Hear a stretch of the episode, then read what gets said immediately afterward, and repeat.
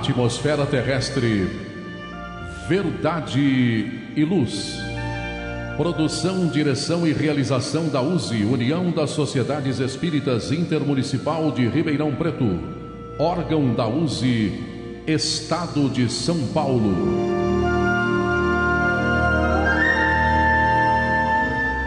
Verdade e Luz. Este é o programa Verdade e Luz, número 12 de 2020. Obrigado para você que nos prestigia com sua audiência pela Web Rádio Verdade e Luz de Ribeirão Preto. O programa Verdade e Luz tem o apoio da Vischer Seguros, especializada em seguros de veículos, residenciais e pessoais.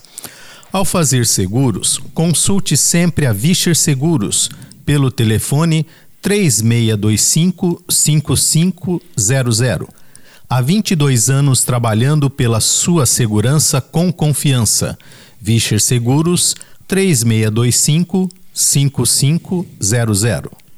Também contamos com o apoio da Elétrica Bege, que tem tudo em materiais elétricos, ferragens e ferramentas para sua residência ou construção.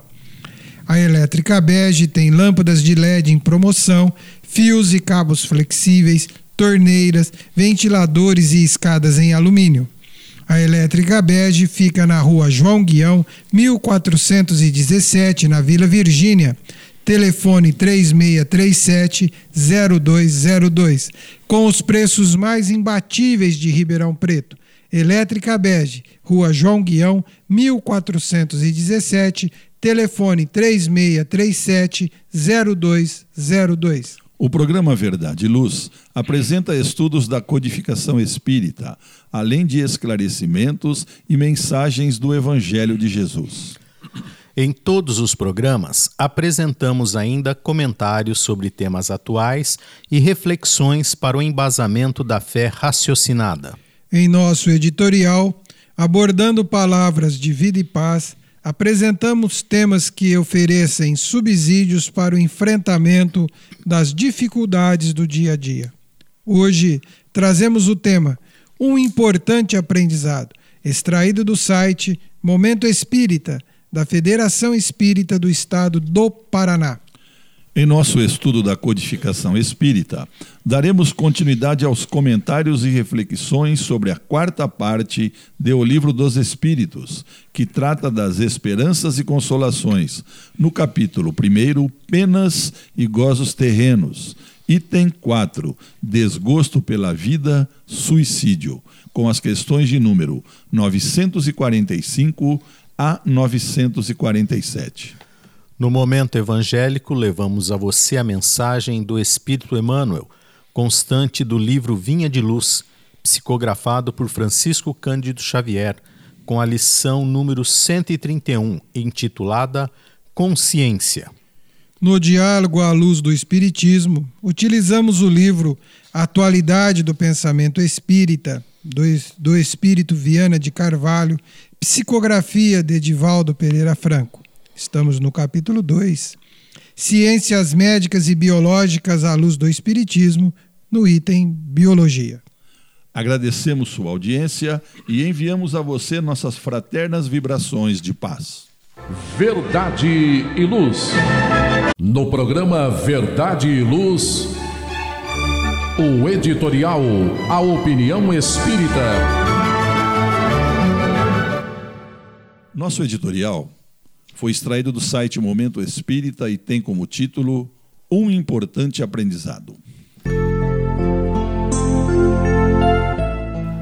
A Terra é um imenso planeta, lar de bilhões de seres que aqui têm a oportunidade de viver e aprender em uma maravilhosa escola.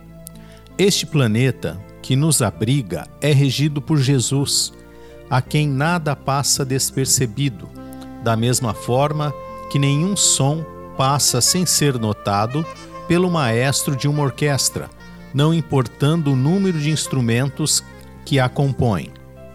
Tudo que nos ocorre é do conhecimento do nosso querido guia e mestre, que já nos avisava que suave é seu jugo e leve o seu fardo. mostrando que ninguém terá uma carga de aprendizado acima das suas possibilidades. Porém, em meio a acontecimentos que nos causam preocupação, não raramente nos deixamos conduzir por sentimentos de medo e de abandono. Sendo a Terra uma escola, não é local apenas de folguedos e risos, mas também de tarefas e de aprendizados. Esses, muitas vezes, se fazem através de grandes dificuldades. As epidemias fazem parte da história da humanidade e, em séculos passados, dizimavam o número expressivo da população da Terra. A medicina, então, ainda em sua infância, não possuía meios de combater rapidamente doenças que, por vezes, permaneciam por séculos sem esperança de cura. A higiene era precária e favorecia a disseminação dos microorganismos, que encontravam solo fértil no organismo de muitos, associada à miséria e à fome. Mas Jesus estava atento e não deixou de nos enviar grandes pesquisadores como Louis Pasteur, que, em meados do século XIX, expõe a tese de que os micróbios causavam as infecções. A partir de tal descoberta, os hábitos de higiene foram lentamente incorporados ao cotidiano em uma verdadeira revolução para a época. Mais tarde, em meio à dor e à destruição da Segunda Guerra Mundial, a descoberta da penicilina por Alexander Fleming traz à humanidade, finalmente, uma possibilidade real de cura para muitas doenças infecciosas. Sempre atento às necessidades da humanidade, nosso Mestre permitiu, através de tantas inteligências diferenciadas, o desenvolvimento surpreendente da ciência e, com ela, da medicina, principalmente no século XX. As enfermidades não desapareceram, mas já podem ser curadas epidemias continuam a surgir, mas com a mesma rapidez com que aparecem, a ciência desvenda uma maneira de controlá-las através de vacinas ou de medicamentos. De maneira alguma estamos sozinhos no combate às doenças. Temos sempre conosco o amparo do alto. Pensemos que tais situações não ocorrem por acaso e que nos trazem muitos ensinamentos. Nessas situações, a ciência progride, a solidariedade entre as pessoas é maior, os profissionais de saúde têm a oportunidade de reaprender a dar atenção e acolhimento a seus pacientes diante do sofrimento. Perante tais perigos, relembramos dos cuidados básicos de higiene, bem como da alimentação adequada e saudável para ajudar nosso corpo em sua defesa em busca do equilíbrio frente aos exageros tão comuns atualmente. Valorizamos a permanência em nossas casas junto à família, ao invés das aglomerações em locais onde os vícios facilmente atraem os jovens, ou onde o consumismo desequilibra a vida financeira. E aprendemos a orar, pois a mente em oração fortalece o corpo físico e o protege, fazendo-o vibrar em uma frequência mais elevada. Aproveitemos, pois, estes momentos delicados para nosso próprio aprendizado e, ao invés de medo e preocupação, tenhamos a certeza de que estamos sempre amparados.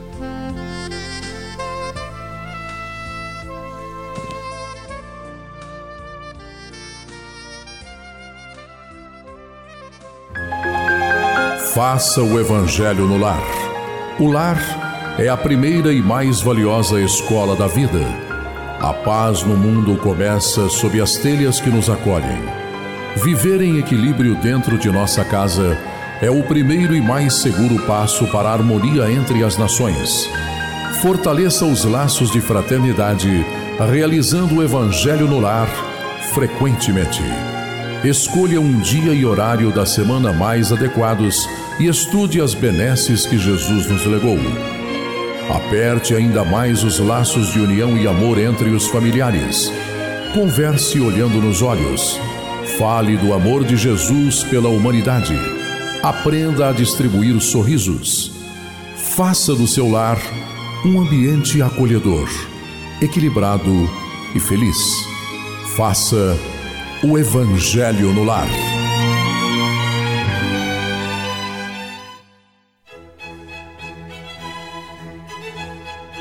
Livraria Espírita Verdade e Luz.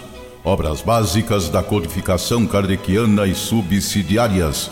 Romances, contos, mensagens, revistas, jornais, calendários, CDs, DVDs, publicações diversas.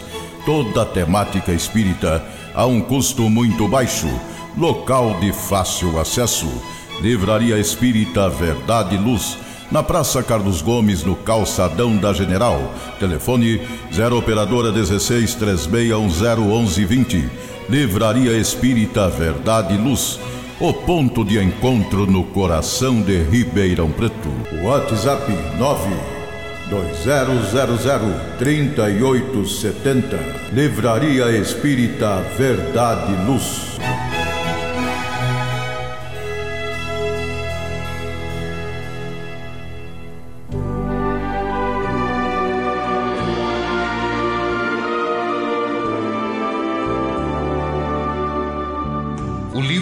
Espíritos apresenta um manancial rico de valores morais, indicando o caminho correto para a humanidade superar as suas dificuldades. Marco inicial e pedra fundamental do Espiritismo, o Livro dos Espíritos contém os princípios básicos da doutrina espírita. Valiosa oportunidade de estudar sobre a imortalidade da alma, de onde viemos e para onde iremos, a natureza dos espíritos e suas relações com as pessoas, as leis morais, a vida futura e o porvir da humanidade a partir desse momento, no programa Verdade e Luz, estudando o Livro dos Espíritos.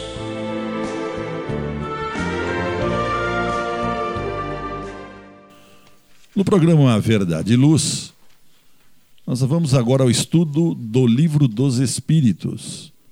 Nós estamos no programa 12 e hoje estamos no livro 4, Esperanças e Consolações, no capítulo 1, Penas e Gozos Terrenos no item 6, desgosto pela vida, suicídio. E nós começamos na pergunta 945. Que pensar do suicídio que tem por causa o desgosto da vida, André? Espírito Verdade responde: Insensatos, por que não trabalhavam? A existência não lhes teria sido tão pesada. Bem, vamos entender aqui não trabalhavam não é apenas a questão material de sobrevivência física, mas também trabalhar o seu sentimento, o desenvolvimento da sua moral nas ações do bem. Ou seja, se colocar ativo, mantendo em todas as ações a positividade a esperança, a expectativa de melhora em tudo e em todos, ficávamos muitas vezes pensando no que fazer, façamos, depois pensamos se vai dar certo. Precisamos muitas vezes uma resposta urgente daquilo que vamos fazer.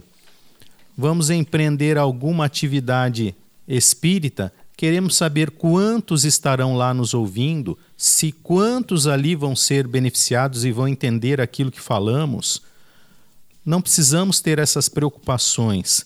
Precisamos simplesmente de realizar aquilo que nos cabe. Então, precisamos manter a mente ativa. O corpo também necessita de atividade, porque água parada, nós já sabemos o que acontece, né? Com todas as doenças que vão proceder dessa inanição, dessa inércia. Então nós precisamos entender o que é esse desgosto pela vida. É não alcançar uma beleza, é não alcançar um status financeiro e econômico. O, o que, que é né? Degostar, desgostar da vida? E isso está dentro de cada um. Nós não conseguimos aqui analisar todas as criaturas que têm esse tipo de atitude, que tomam essa atitude, catalogá-las num simples lugar. Não é possível isso. Então, a resposta do Espírito Verdade diz para que eles se ocupem, se desenvolvam, encontrem o problema das suas dores, procurem ajuda, procurem auxílio, não se escondam, não tenham medo de se mostrar fracos, não tenham medo de se mostrar necessidades de amparo. Todos nós precisamos. Todos nós, espíritos imperfeitos encarnados no planeta Terra, precisamos de amparo, precisamos de acolhimento. Então, nós precisamos trabalhar essas questões morais e espirituais em nós. É isso que está faltando. Está faltando Deus dentro do lar dessas criaturas. Está faltando o diálogo entre as pessoas. Não o diálogo pelo WhatsApp, o diálogo olho no olho. Sentarmos, conversarmos, sem nos agredirmos, mostrarmos as nossas deficiências, mas também as nossas qualidades, o que eu posso fazer para melhorar aquela situação, aquela relação, qual é a minha contribuição, o que eu posso fazer para ajudar, como eu posso contribuir. Então, é necessário que nós trabalhemos o nosso sentimento, trabalhemos também as ações pelo corpo, mas que tenhamos esse ideal de não nos colocarmos é, inflexíveis ou indiferentes a qualquer problema alheio. É, né, André? E para todos, né, e principalmente para os espíritas, em nenhuma hipótese o suicídio representa alívio ou solução para os problemas, né? Porque, pelo contrário, ele agrava a situação de quem, pelos mais variados motivos, desperdiçou a oportunidade de aproveitar a existência para avançar na senda evolutiva, né? Nós somos reencarnacionistas e para nós nós temos que acreditar que não existam as penas eternas, mas o período de desequilíbrio que sucede ao autoextermínio, ele pode ser mais ou menos longo, ele depende de cada caso também, não é verdade? Só que é invariavelmente doloroso. Aquele que comete o suicídio, com certeza, ele não acredita verdadeiramente nos ensinos da doutrina espírita. Ou também não acredita que a vida continua, né? mas só que na condição de espírito, não é verdade? Então, é... podemos dizer ainda que o suicídio seria uma fuga relativa que nós enfrentamos quando estamos encarnados. Só que o resultado. Agora, se o resultado do suicídio fosse bom, o número de pessoas que cometesse o suicídio, ela ia ser muito grande.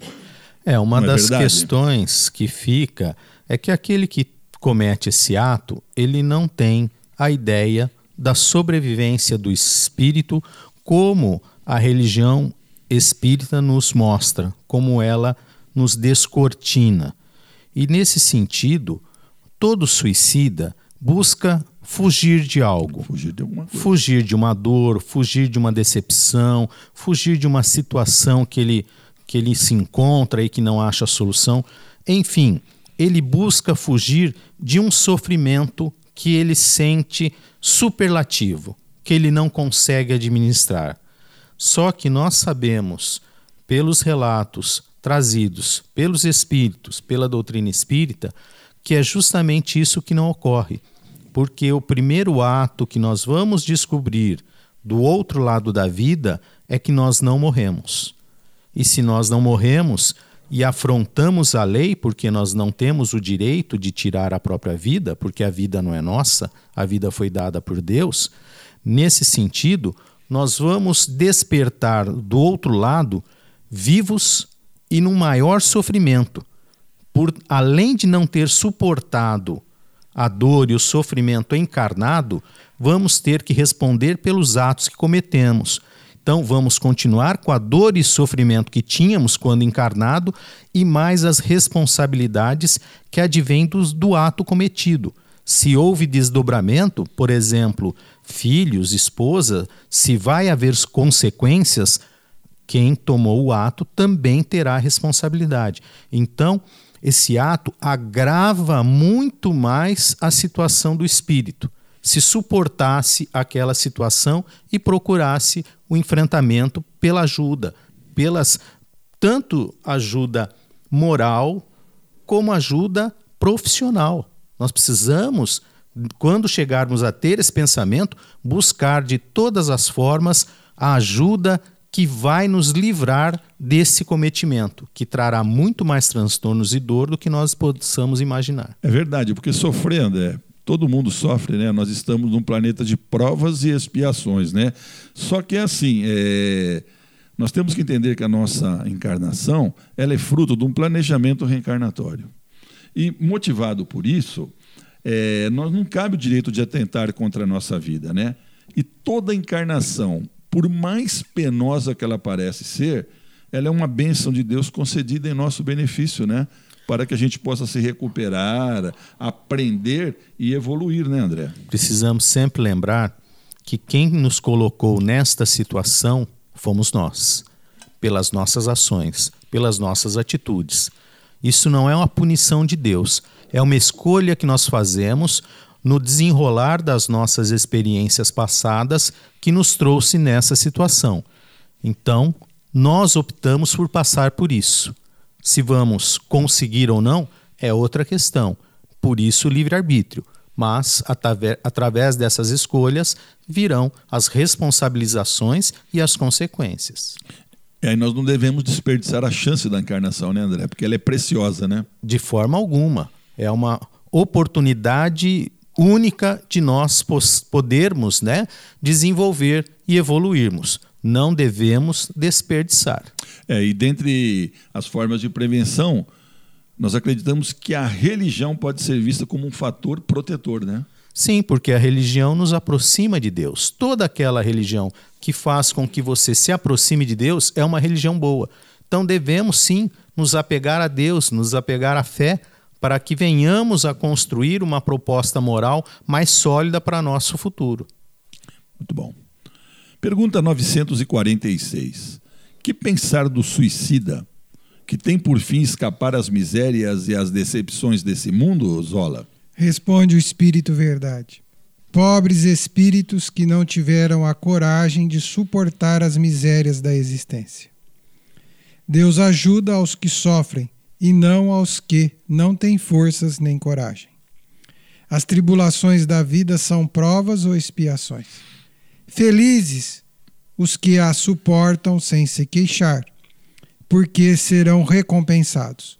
Infelizes, ao contrário, os que esperam uma saída nisso que, na sua impiedade, chamam de sorte ou acaso.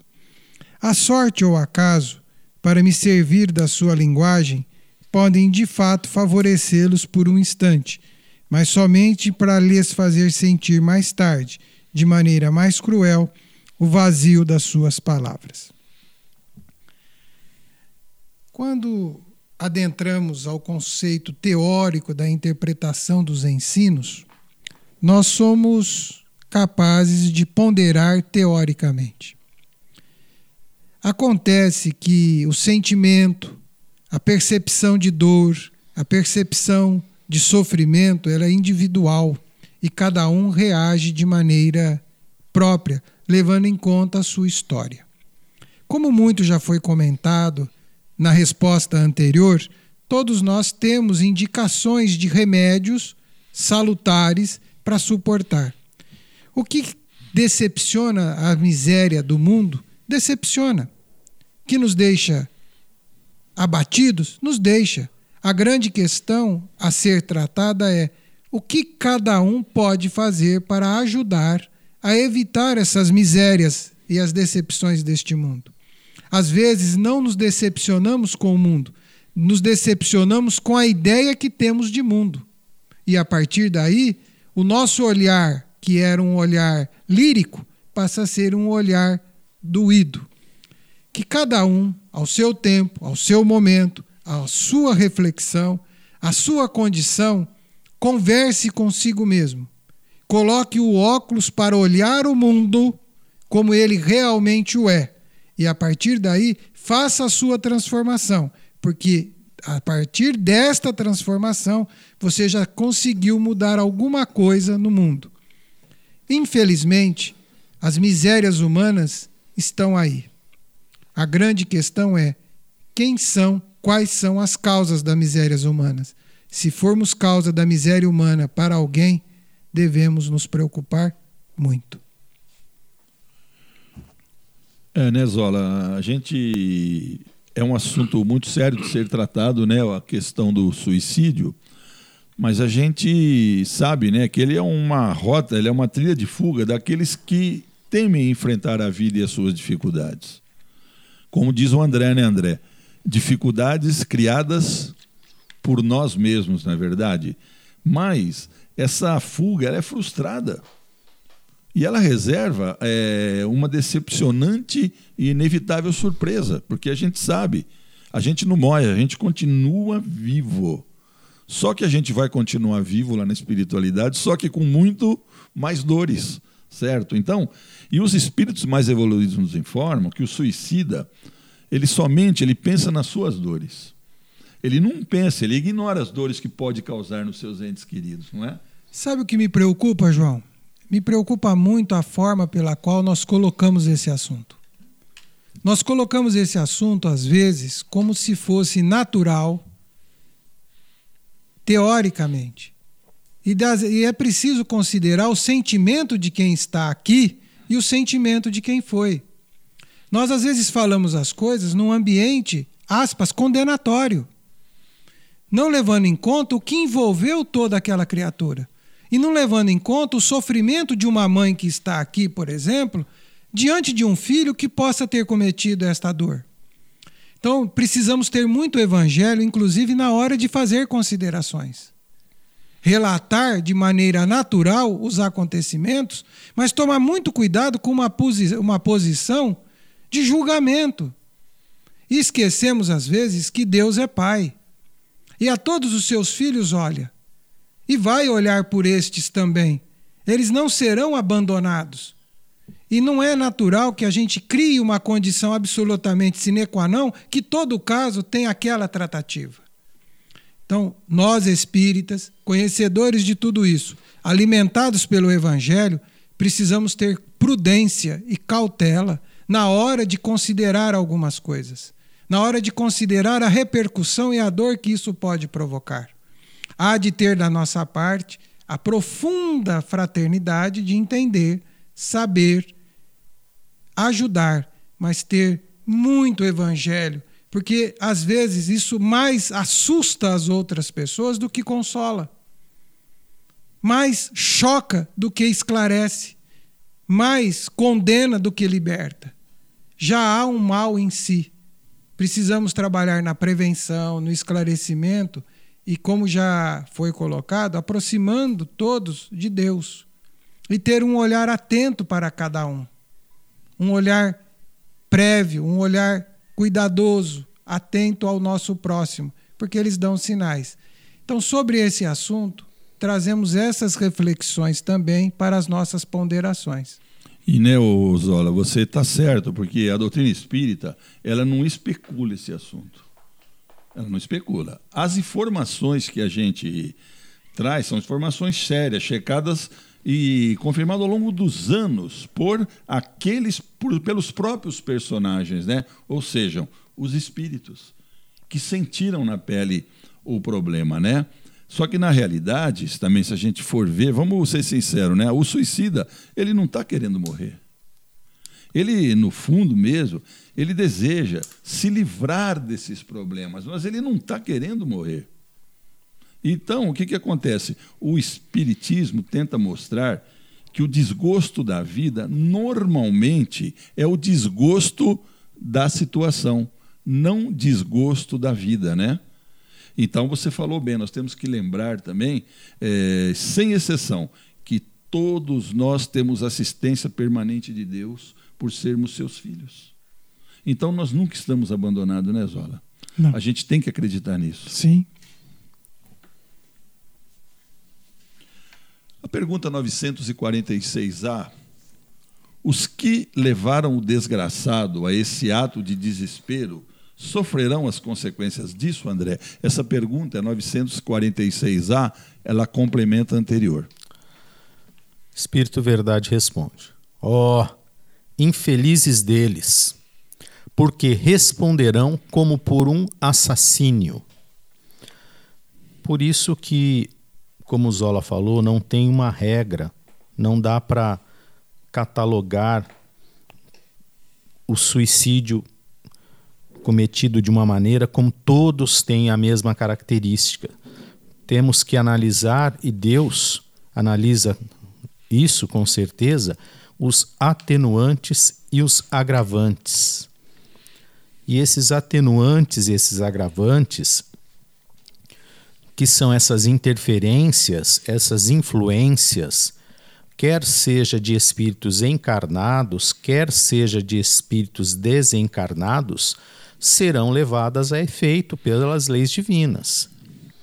Então, sim, todos que auxiliam a alguém cometer qualquer ato em desacordo com as leis divinas se torna coautor do ato, se torna coadjuvante e tem a sua responsabilidade sim pelo que aquele que você induziu fez. Todos nós. E como bem o Zola lembrou, nós geralmente comentamos e falamos de coisas ideais. Né? O ideal é que se faça isso. O ideal é que se construa dessa forma. O ideal é que se siga esse caminho. Mas, na parte real, nós sabemos que as coisas não se dão dessa forma. Cada um trabalha o seu sentimento e o seu entendimento de acordo com a sua maturidade do senso moral, de acordo com a sua evolução de acordo com aquilo que já desenvolveu em si. E dentro dessa característica, nós não devemos nunca julgar a criatura pelo ato cometido, e sim ter a consideração da dor e do sofrimento que ele está promovendo para ele mesmo. Então, temos que ter compaixão sempre com a dor alheia, sem acusamentos, sem acusações, sem apontar o dedo. Então, aqueles que trazem essa influência, por exemplo, na minha época não, eu não se falava isso, era, era outras questões, mas hoje o tal do bullying, que leva a criatura né, a se sentir a, o mais vil, o mais abjeto ser da criação, e vai introspectando no seu entendimento uma situação de se libertar daquele constrangimento, daquela agressão e de repente comete esse ato, nós temos que entender que todos aqueles que patrocinaram o desenvolvimento dessa ideia serão responsabilizados. Todos aqueles que riram, que participaram da chacota, que fizeram a chacrinha, serão responsabilizados. É ninguém estará isento. Não é porque ninguém viu, entre aspas, né, que você não está responsabilizado. O seu pensamento está registrado pelas leis divinas. Então você é responsável pelo pensamento que emitiu. Você é responsável por aquilo que você considerou daquela criatura. Ah, ele merecia. Quem é você para ter essa ideia, essa construção de pensamento e esse julgamento? Né? Então, precisamos muito cuidado. Né? Nós falamos de coisas ideais que a doutrina espírita nos passa, o que deveríamos fazer, mas como seres materiais e reais, nós temos muitas dificuldades por causa dos nossos vícios, por causa da nossa imperfeição. Então, temos sempre que ter essa ideia de não julgar, não condenar. Ah, mas a doutrina. A doutrina fala, você entende isso realmente? A doutrina não condena. De forma alguma. Mas muitos justificam dessa forma. Ah, porque o Espiritismo fala isso. Será que ele fala ou é a sua compreensão, como o Zola falou? Será que a maneira de ver, que é a sua, não está distorcendo aquilo que está escrito do que aquilo? Porque o evangelho de Jesus é amor. É verdade. E quem ama não condene, não pune, não agride, não, não é nada disso. Então nós não estamos compreendendo esse amor divino. E é o que nós precisamos desenvolver em nós. É, mesmo porque, né, André, André e Isola, a gente não sabe o que se passa no íntimo da pessoa. De forma é, nenhuma. Pra, para mim, o que é uma coisa insignificante, para a pessoa pode ser o pior problema, você entendeu?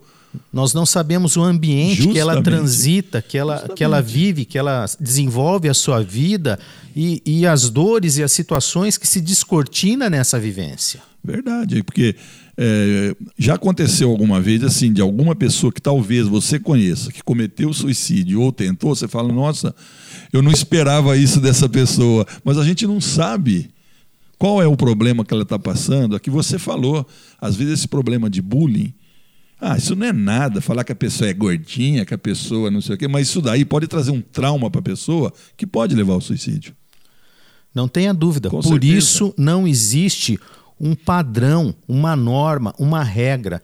Cada caso é um caso. E Deus sempre vai levar em conta os agravantes e os atenuantes em todas as situações. Ah, É, se a gente não se conhece, nós vamos conhecer as pessoas, não é verdade? Fala aí, André. Vamos então à pergunta 947. O homem que se vê às voltas com a necessidade e se deixa morrer de desespero pode ser considerado como suicida, Zola? É um suicida, mas os que o causaram ou que poderiam impedir são mais culpáveis que ele, a quem a indulgência espera. Não acrediteis, porém, que seja inteiramente absolvido se lhe faltou a firmeza e a perseverança, se não fez uso de toda a sua inteligência para sair das dificuldades.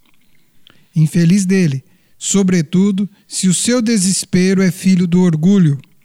Quero dizer, se é um desses homens em quem o orgulho paralisa os recursos da inteligência e que se envergonhariam se tivessem de ver a existência ao trabalho das próprias mãos, preferindo morrer de fome e descer do que chamam a sua posição social.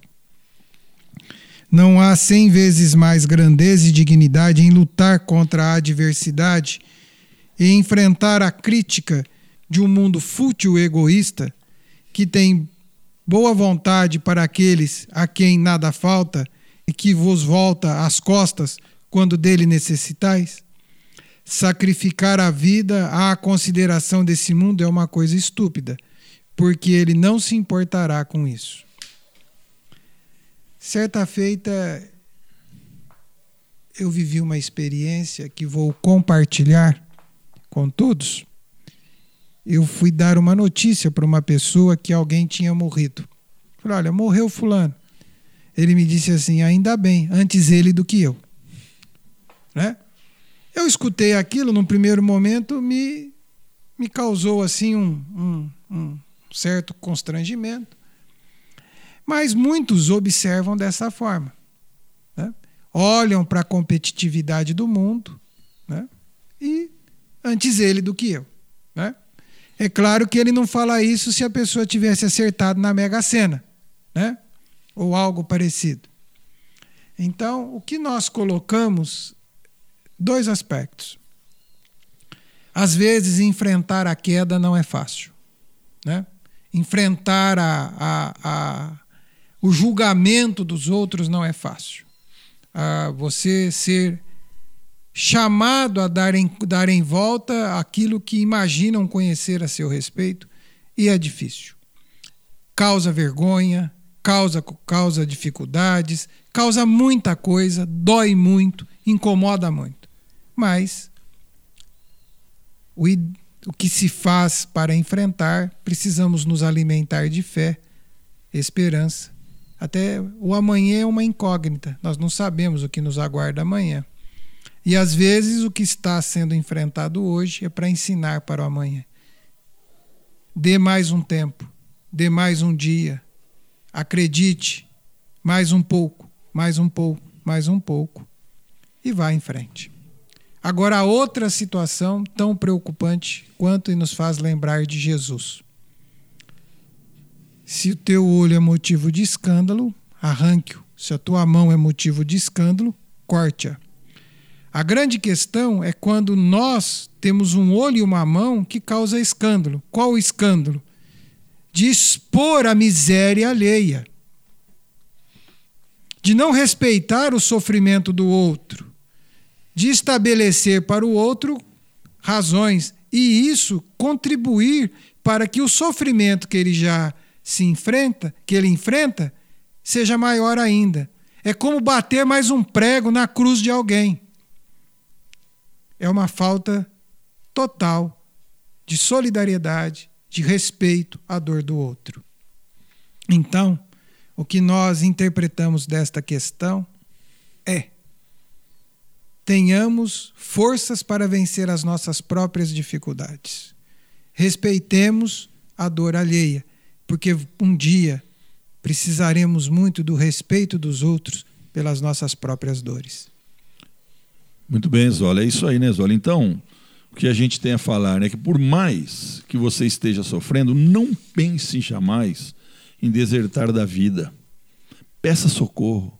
Peça socorro a Deus pela prece pois a ajuda divina nunca falha nas horas de maior dificuldade.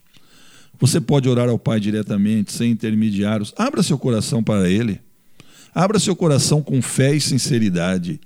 Mas não deixe o desespero tomar conta de você. Porque a resposta do seu problema pode estar próxima, pode estar perto de você. Faça a sua parte. Ore a Deus, não pense em hipótese alguma em desertar da vida, pois ela continua. Quem sabe, como nós falamos, a solução para a sua dificuldade chegará por um caminho diferente do que aquele que você está esperando. Como Zola falou, né, Zola? Há quanto tempo você não desabafa com alguém? Por que carregar sozinho, às vezes, o peso da sua dor? Por que você não divide com uma pessoa da sua confiança? Desabafe com alguém que possa ouvi-lo.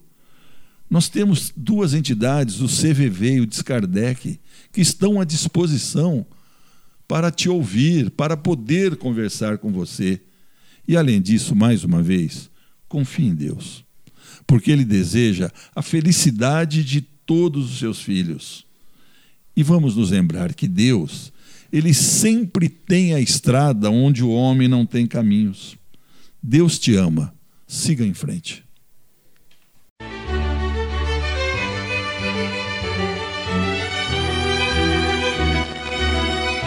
Você já foi a um centro espírita? O centro espírita é uma escola onde podemos aprender e ensinar, espalhar o bem e exercitar a solidariedade. Existe sempre um centro espírita perto de você, com horário e dia de sua conveniência. Faça parte de um centro espírita Aprenda a dividir, a estudar junto, a trocar sorrisos e experiências. No Centro Espírita, você encontra amigos e faz mais amigos. Respeita as diferenças e aprimora os seus conhecimentos. Frequente um centro espírita.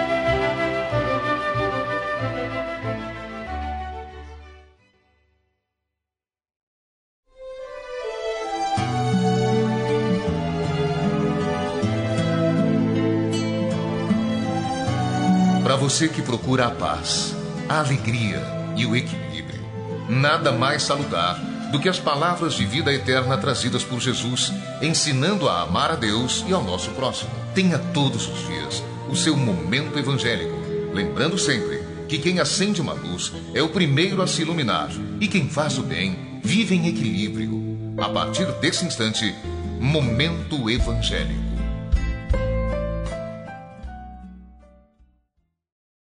No momento evangélico, a gente utiliza o livro Vinha de Luz, Francisco Cândido Xavier psicografou, mas é de Emmanuel, né?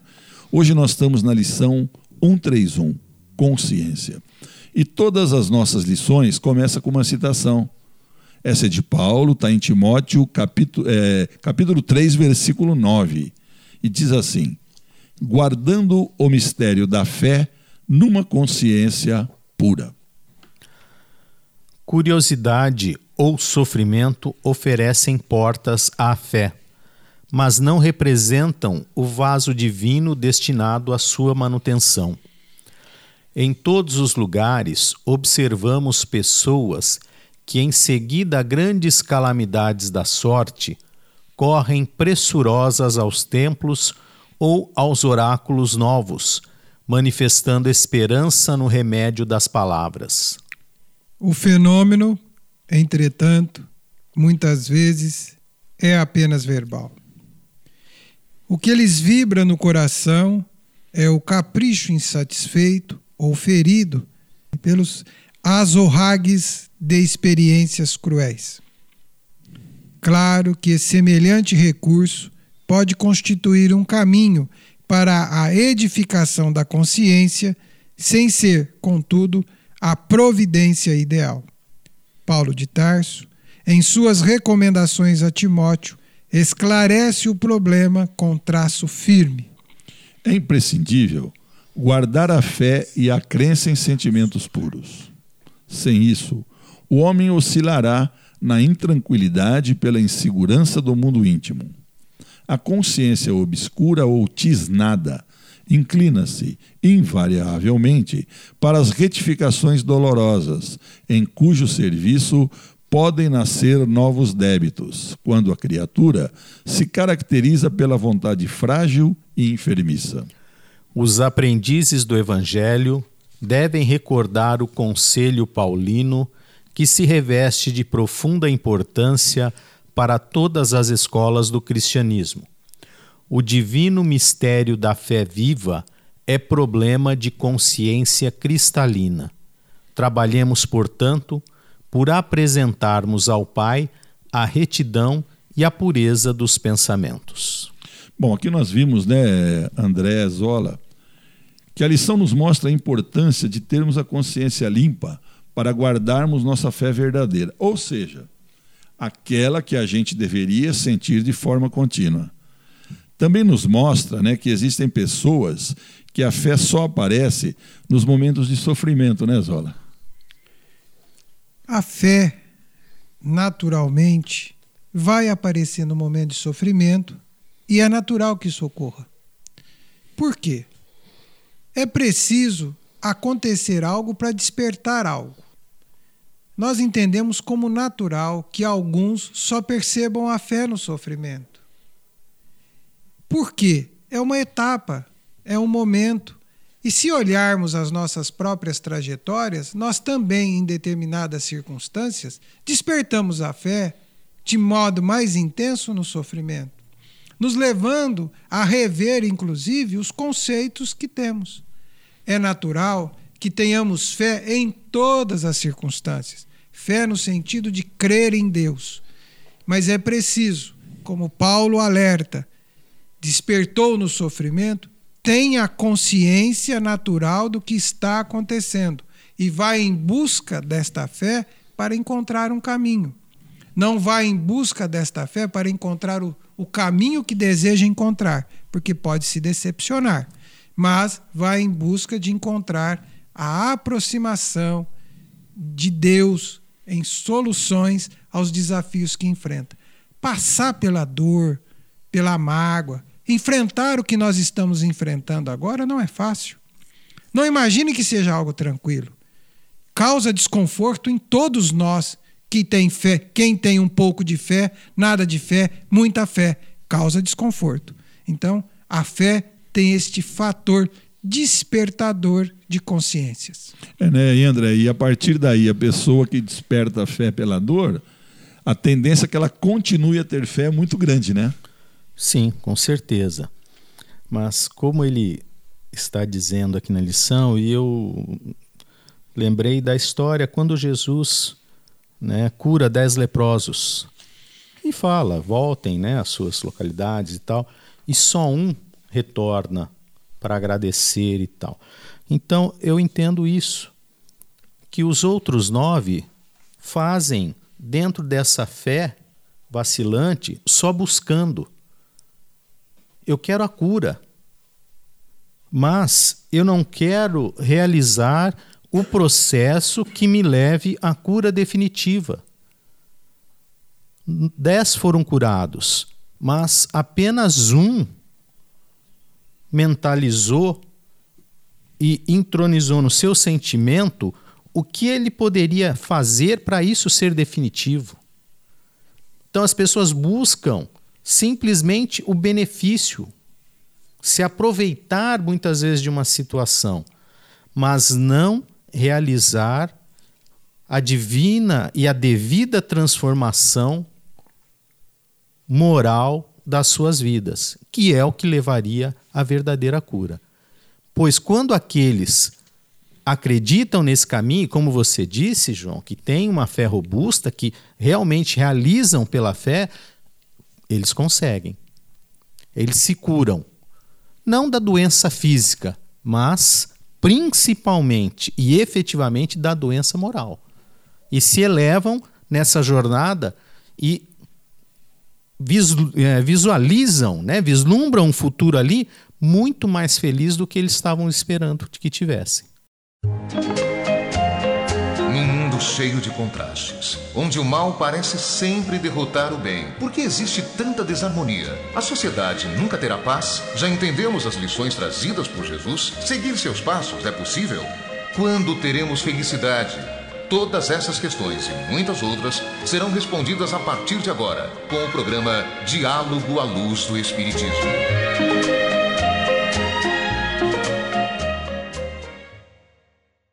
Programa Verdade e Luz, Diálogo à Luz do Espiritismo.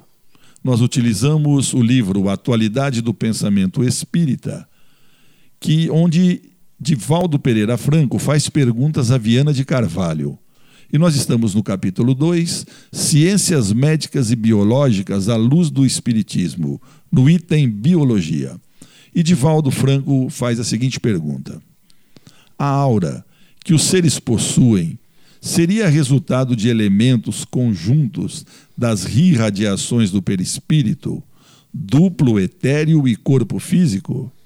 Nessas irradiações, que elementos comandariam o processo nos denominados passes magnéticos? Antipartículas do campo de antimatéria?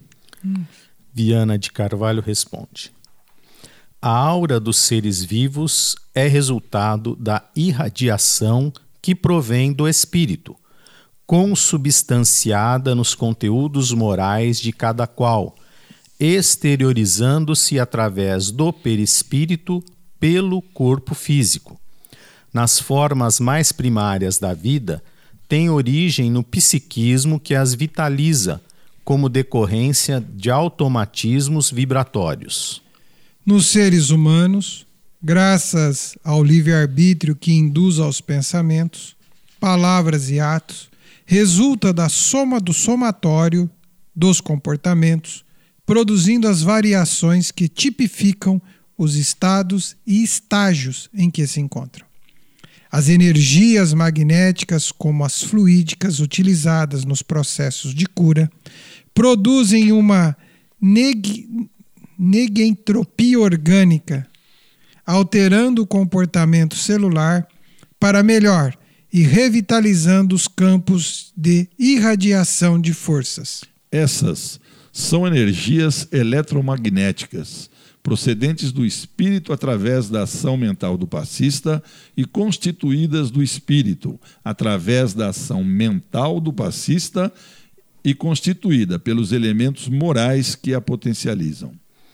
Eis porque a conduta moral do magnetizador, como do passista espírita, é de relevância aos processos de cura dos pacientes que os buscam. André. Vemos aqui que as questões se, se regem de mente a mente, de espírito a espírito. Então, de acordo com a elevação moral do espírito, ele irradia de uma forma mais intensa, de uma forma mais positiva, de uma forma mais transparente, vamos dizer assim. E aquele que vai receber também precisa estar com sua mente elevada para se tornar receptivo a essas emanações fluídicas. Então, eles têm que, ele tem que estar preparado para receber essas emanações e não se mostrar refratário. Como eu me torno refratário? Não mentalizando Jesus, Deus, as questões positivas, não elevando o meu pensamento em prece, pensando só nas questões materiais, na novela que vai passar, no jogo de futebol, na demora que está sendo aquele passe. Então eu me torno uh, não receptivo pela minha conduta. É uma conduta da mente e do espírito. O passe se liga mente a mente, através das vibrações, das irradiações que nós emitimos. E aí, através da sintonia, absorvemos bons fluidos ou o repelimos pela nossa própria atitude. Está reformando ou construindo? A Elétrica Bege tem tudo em materiais elétricos, ferragens e ferramentas para sua residência ou construção a Elétrica Bege tem lâmpadas de LED, fios e cabos flexíveis, torneiras, ventiladores e escadas em alumínio. A Elétrica Bege fica na rua João Guião, 1417, na Vila Virgínia.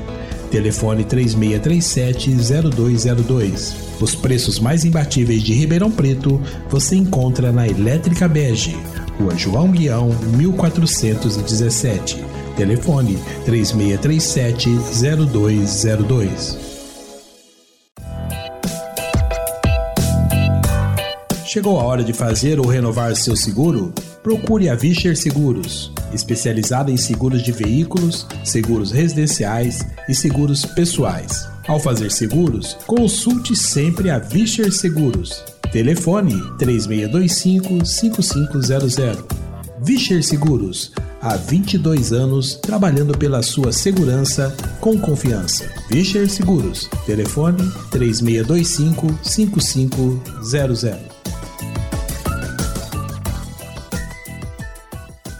Amigos ouvintes, estamos chegando ao final do programa Verdade e Luz.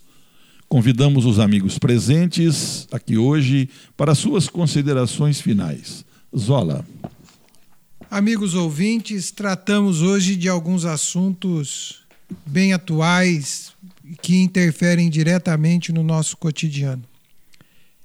Esperamos que tenhamos contribuído de alguma forma para suas reflexões.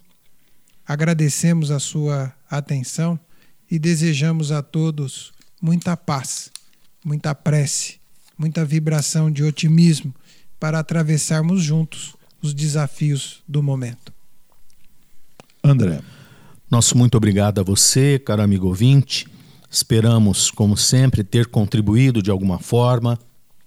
E o nosso intuito é sempre que você que nos ouve procure o estudo, procure as mentalizações, procure construir os pensamentos e embasamento em você. Não trazemos nada pronto, não queremos que você construa sobre as nossas opiniões o seu entendimento e sim construa de acordo com o seu estudo, de acordo com os seus ensinamentos e que transcorra o caminho com Deus, que Deus os ampare, que tenham uma boa jornada. Até o próximo programa.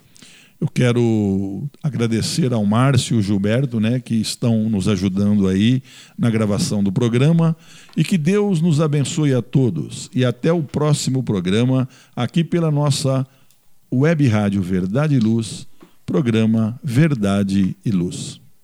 Verdade e Luz. Verdade e Luz, programa da doutrina espírita, o cristianismo redivivo na sua pureza e simplicidade.